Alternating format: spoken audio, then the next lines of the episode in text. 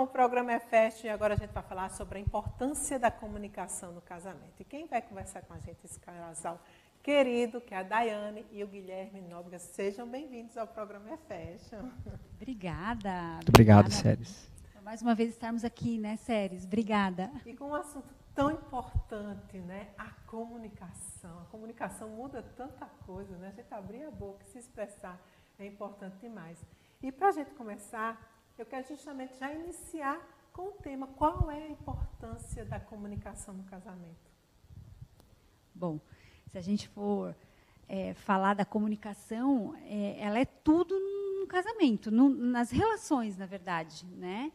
É, mas como a gente está falando de casamento, a gente vai, vamos ter um foco no casamento. É, eu penso que a forma com que a gente se comunica, a maneira da gente se comunicar é, e o tanto que a gente se comunica, ela vai dizer a, o, o, nível da saúde do nosso relacionamento né, com o nosso cônjuge. E a gente tem até um vídeo no canal que fala: a gente se comunica ou a gente se trumbica. Né? Porque a comunicação ela é muito importante, né, Séries? É, a comunicação ela vai, ela vai ditar o dia, ela vai ditar a relação, ela vai ditar a, a, a, educação dos filhos, ela vai ditar as finanças do casal, né? ela vai ditar a relação íntima, é, o dia a dia, a rotina, né? porque a gente sabe que casamento é rotina também. Né? Então, a comunicação ela é, é assim, ela é o eixo, né? ela é a engrenagem do casamento. E quando a gente começa um casamento, a gente está deixando a casa dos nossos pais, né?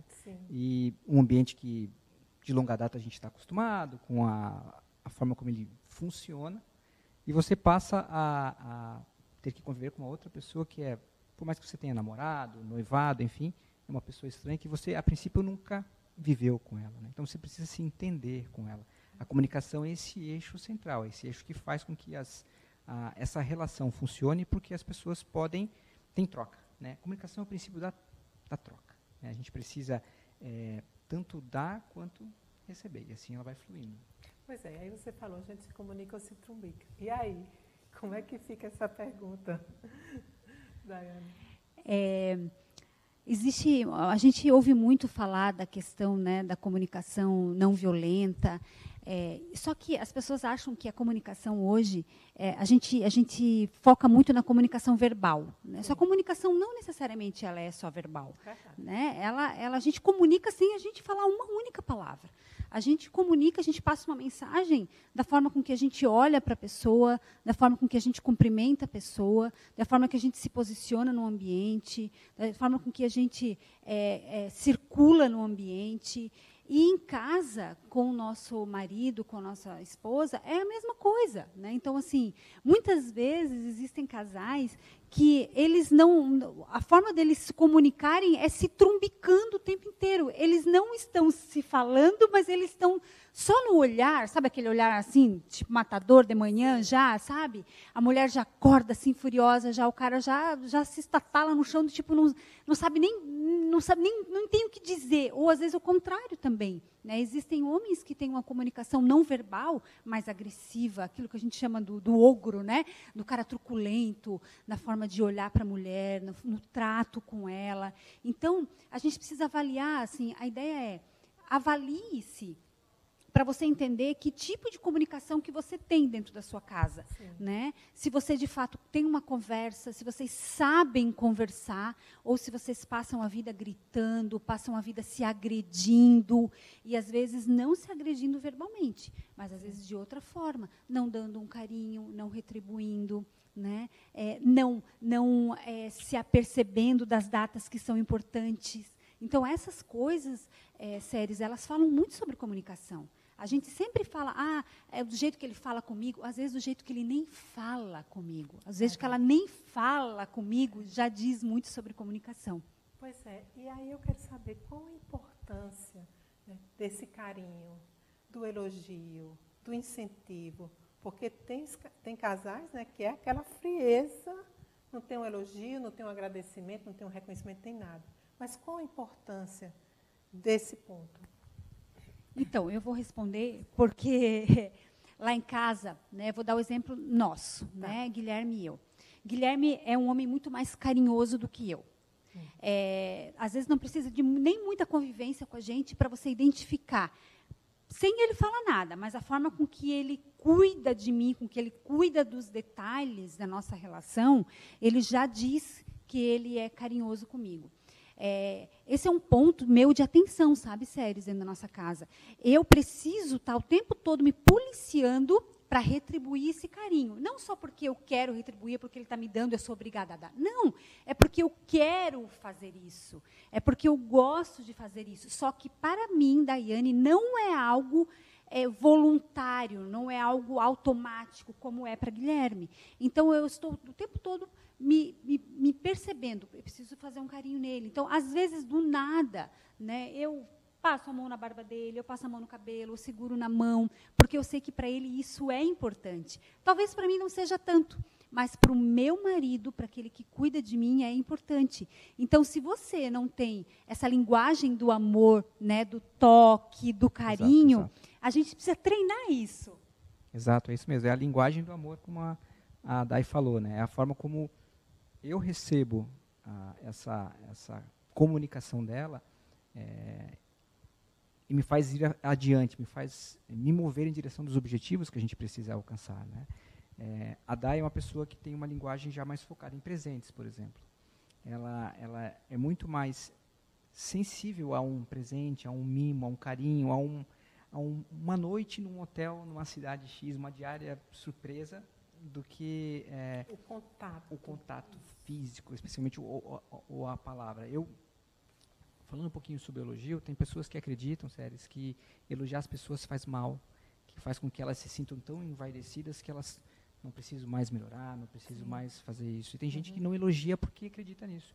Eu já, eu já trato diferente esse assunto lá em casa. A gente, eu tenho o hábito, como a Dai falou, de estar elogiando ela, estar jogando ela para cima, motivando, impulsionando ela, porque isso faz com que ela vai se enchendo, enchendo, enchendo de, de, de, de, de si, né, de si e ela possa caminhar com mais fluidez naquilo que ela busca alcançar. Até uma forma também de, de elevar a sua autoestima também, de se sentir segura, Exatamente. apaixonada, Exatamente. cuidada, né? E valorosa com seus valores. É, né? E o que a gente busca, todo indivíduo, tanto homem quanto mulher, por mais é, truculento que o homem seja, ou a mulher, a gente, a, gente, a gente fala às vezes do homem, mas existem muitas mulheres, às vezes, mais secas, assim, né? É, mas todos nós, no final do dia, o que importa é a gente ser amado, é a gente ser cuidado. A gente não fala isso, mas a gente gosta de ter isso. A gente gosta de saber, não é, Séries, que alguém se importou com Sim. a gente, que alguém perguntou para a gente como é que foi o dia, como é que você está, se você está bem, se você melhorou, se você precisa de alguma coisa. Guilherme falou do elogio. Eu gosto muito de falar que celebrar o outro nos engrandece. Tem pessoas que acham o contrário. Então, assim, quando eu celebro o outro, eu estou me engrandecendo também. Então, o elogio, lá em casa a gente tem essa cultura do elogio, né? Guilherme mais do que eu, né? Mas a gente tem isso. A gente está sempre, que bom que você fez isso, que legal, parabéns por coisas sérias coisas do dia a dia. Não estou falando de uma coisa uau. Exato, coisa simples. Coisa simples. Corriqueiras, o dia a dia mesmo, é nesse Gente, sentido. adorei esse peixe que você fez, está com sabor diferenciado. Perfeito, perfeito. É isso. É, é por aí. É, por aí, é, é isso mesmo. Agora, sim, é, tem uma frase que muita gente fala, né? A gente tem dois ouvidos e tem uma boca. Né? Obviamente, dizem para ouvir mais e falar menos. Mas qual é a importância desse ouvir, ouvir o outro, prestar atenção no outro?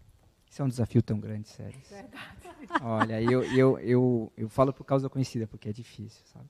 Eu tenho o hábito de falar muito, eu falo demais. Né? Hoje a gente estava aqui, como é que vai ser lá hoje? Falar, você começa é, respondendo as perguntas da série e eu vou, vou acompanhando. Assim, mas você vai me deixar falando sozinho? Eu já te deixei falando sozinho alguma vez? Galera, você nunca deixou falando sozinho, não. Então, para mim, falar é muito fácil.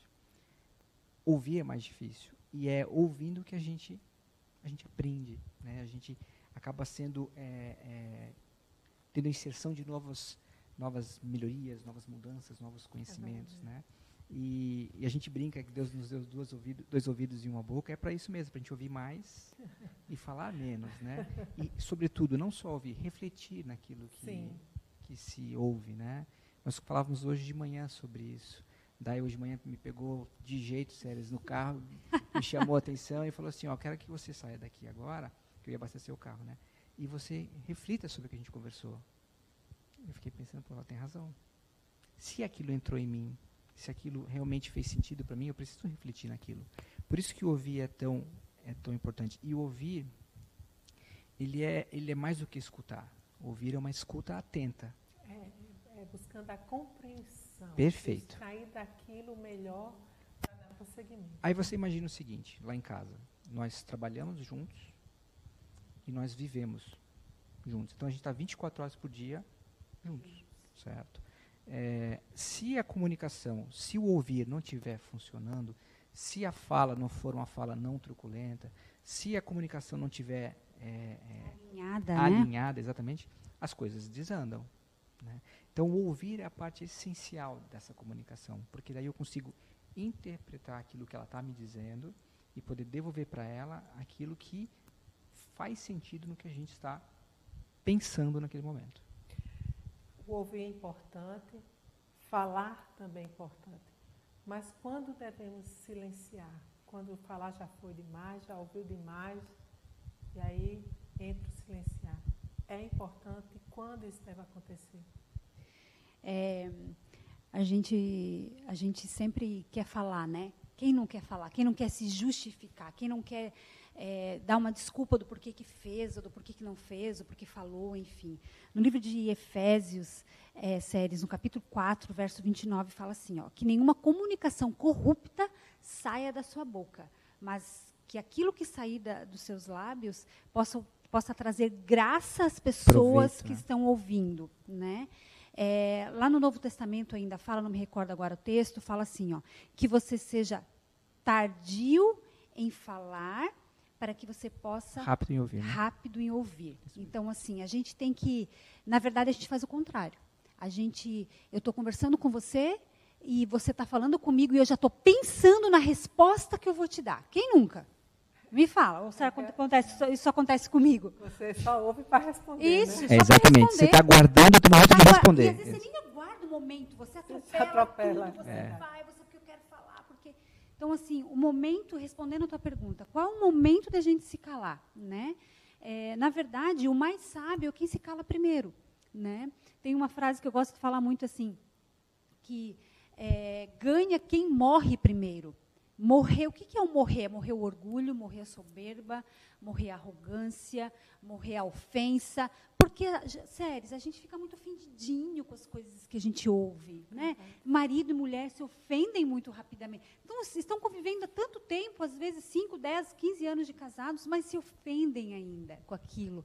Então, assim, ganha, vence quem morre primeiro, o orgulho que morreu primeiro, né? Aquilo que você deixou passar, vou deixar passar isso aqui, eu não vou, não vou nem dar ouvidos. Quantas vezes a gente tem que fazer de conta que a gente não ouviu?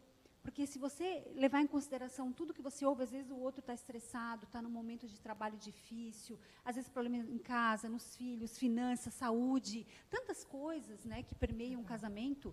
Então, a, o, o, momento de calar, séries, é quando a gente realmente fala, eu preciso ter sabedoria para calar minha boca. Tem coisas que você não vai falar, que você tem vontade, que às vezes você te, até tem razão, sabe? Eu, eu, eu, gosto de falar muito assim, não é porque você está certo que te dá o direito de agir sem sabedoria, né? Então, assim, às vezes você está certo, mas se você falar, você você está agindo sem sabedoria. Se não falar da forma correta, já perdeu a razão. Isso, é. isso mesmo. E muitas vezes a gente vê que alguns casais, né, é, um dos cônjuges, ele aproveita esse, esse deslize, esse estresse para justificar né, a raiva, o, a não reciprocidade, justificando seus erros, para justificar seus erros. E aí também já desanda o casamento. Completamente. Né? Agora, é, quando se reclama demais, né? Esposa, o marido fica, você faz isso errado, você está errado, você tá... isso facilita a comunicação, facilita o casamento, já desanda de vez mesmo. Bom, é, comigo, Sim. meu ouvido fecha. Eu travo na hora. Quando tem muita reclamação, muito seguido, eu travo na hora. Aí o que acontece? Eu não evoluo, eu não vou adiante, eu não faço a mudança. É, a reclamação ela, ela é importante. A reclamação no sentido de a observação daquilo que precisa ser melhorado, ela é importante. É, ela precisa ser notada, ela precisa ser dita, ela precisa ser pontuada.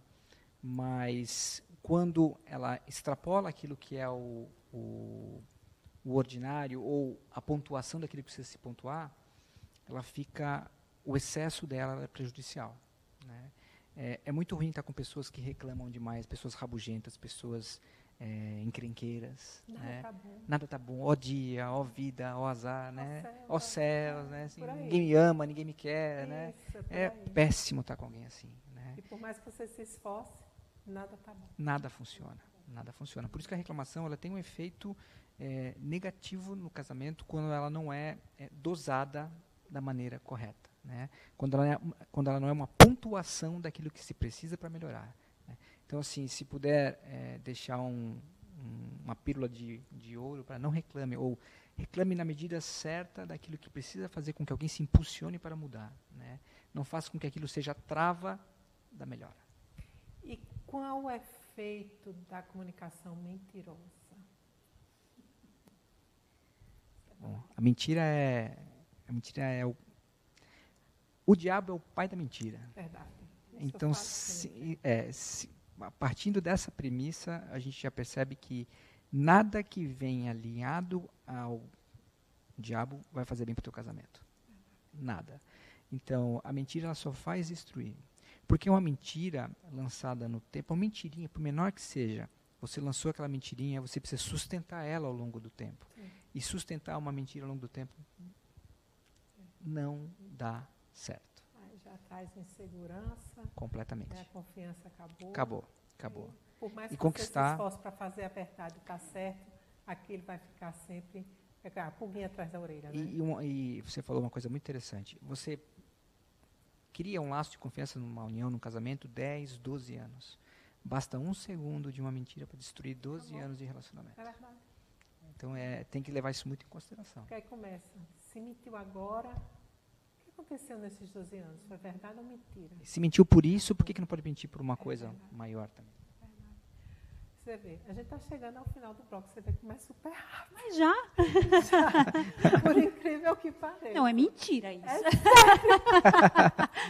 Mas eu queria aproveitar né, vocês aqui, que eu sei que eles estão partindo, gente, oh, eles estão se mudando de João Pessoa. Isso corta meu coração, que eu sou fã desse casal. Mas qual é o recado, o conselho, a dica que vocês podem dar? Porque, assim, quem acompanha as redes sociais de você vê que há uma cumplicidade, um amor muito recíproco de você. Até quando você teve doente, teve, né? Vamos colocar assim, ele foi teu total suporte, o Porto Seguro foi tudo. Então, qual é o conselho que vocês dão para quem está em casa aí com casamento abalado, está nesse nessa briga, estica e puxa, enfim. Morde a sopra, né? Morde a sopra, pois é. é. Realmente, a gente passou por uma questão de saúde, né? A gente tem até uma, um vídeo falando isso, né? É, os votos do casamento. Porque quando a gente faz voto de casamento, lá na igreja, os convidados, lua de mel, tudo lindo, maravilhoso, a gente nunca vai imaginar que algum dia alguém vai ficar sem dinheiro, alguém vai ficar doente, né? E, e, em novembro do ano passado, né, de 2021, eu sofri um AVC isquêmico, algo que realmente nunca imaginávamos que, que eu sofreria, sobretudo pela questão da minha saúde, idade, que é, é não, não tinha, tanto que hoje, né, até hoje, depois de seis meses de AVC, os médicos não descobriram né, o, a causa do AVC. É, eles, é, o AVC que eu tive é o que a gente chama de AVC criptogênico, né, não tem uma causa específica, mas foi realmente algo que é, tirou o nosso chão. Né, tirou o nosso chão. É, nós nós é, não temos família aqui em João Pessoa, né, não temos nossos pais não moram aqui, enfim. Então acaba que para a gente ficou ficou um, um, peso daquilo ali, né? E a gente viveu de fato é, um, um dos votos do casamento, né? Na saúde e na doença, né? E, e, a, gente, a gente vem superando tudo isso, né, amor? Guilherme e eu, Séries, é, aquilo que as pessoas veem nas redes sociais, aquilo é real, sabe? Nós dois trabalhamos juntos já há quase oito anos, nós trabalhamos juntos, E a, sempre que a gente viaja, por exemplo, né, a trabalho, a gente fica no mesmo hotel, a gente dorme na mesma cama, a gente toma café da manhã, a gente almoça juntos.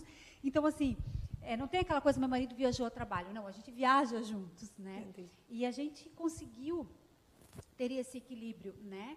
E ter essa, essa relação. E, tanto que a gente ouve muito isso, vocês são muito unidos. E a unidade é algo realmente que é um grande diferencial na nossa relação.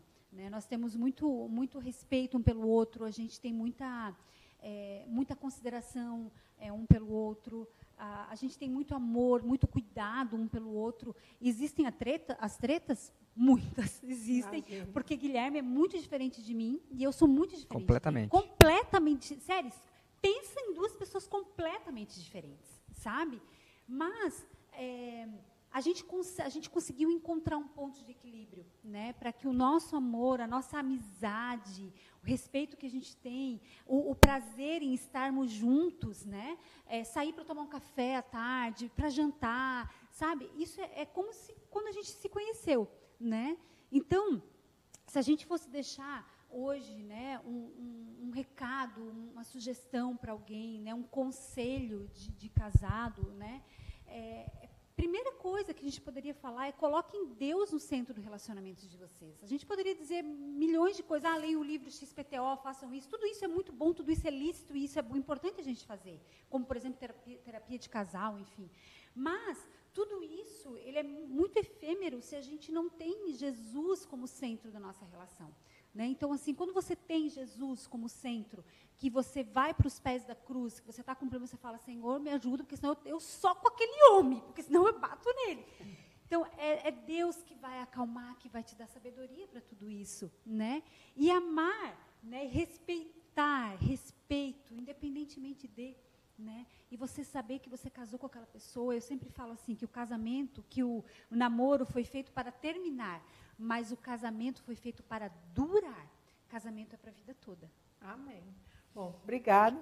Não sei se eu vou contar com vocês nas próximas, não sei quando é que está essa partida, mas eu espero que vocês voltem em breve. Estaremos disponíveis. Obrigada, querido. Bom, estou encerrando, aguarda só que eu só vou encerrar. Meu cameraman já está ali. Vou só falar do meu look, gente. Sem rótulo story. Coloca aí, meu diretor, só o creto look maravilhoso. Como diz minha né, consultora de imagem, está na minha paleta de cor né, da nova coleção lá, da Sem Rótulo Story, que fica ali no Cabo Branco.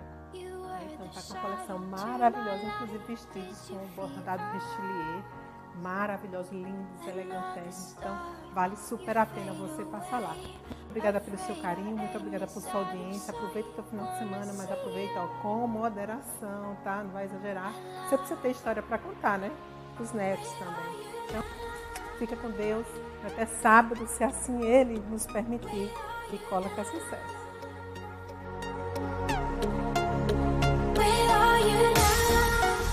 Was it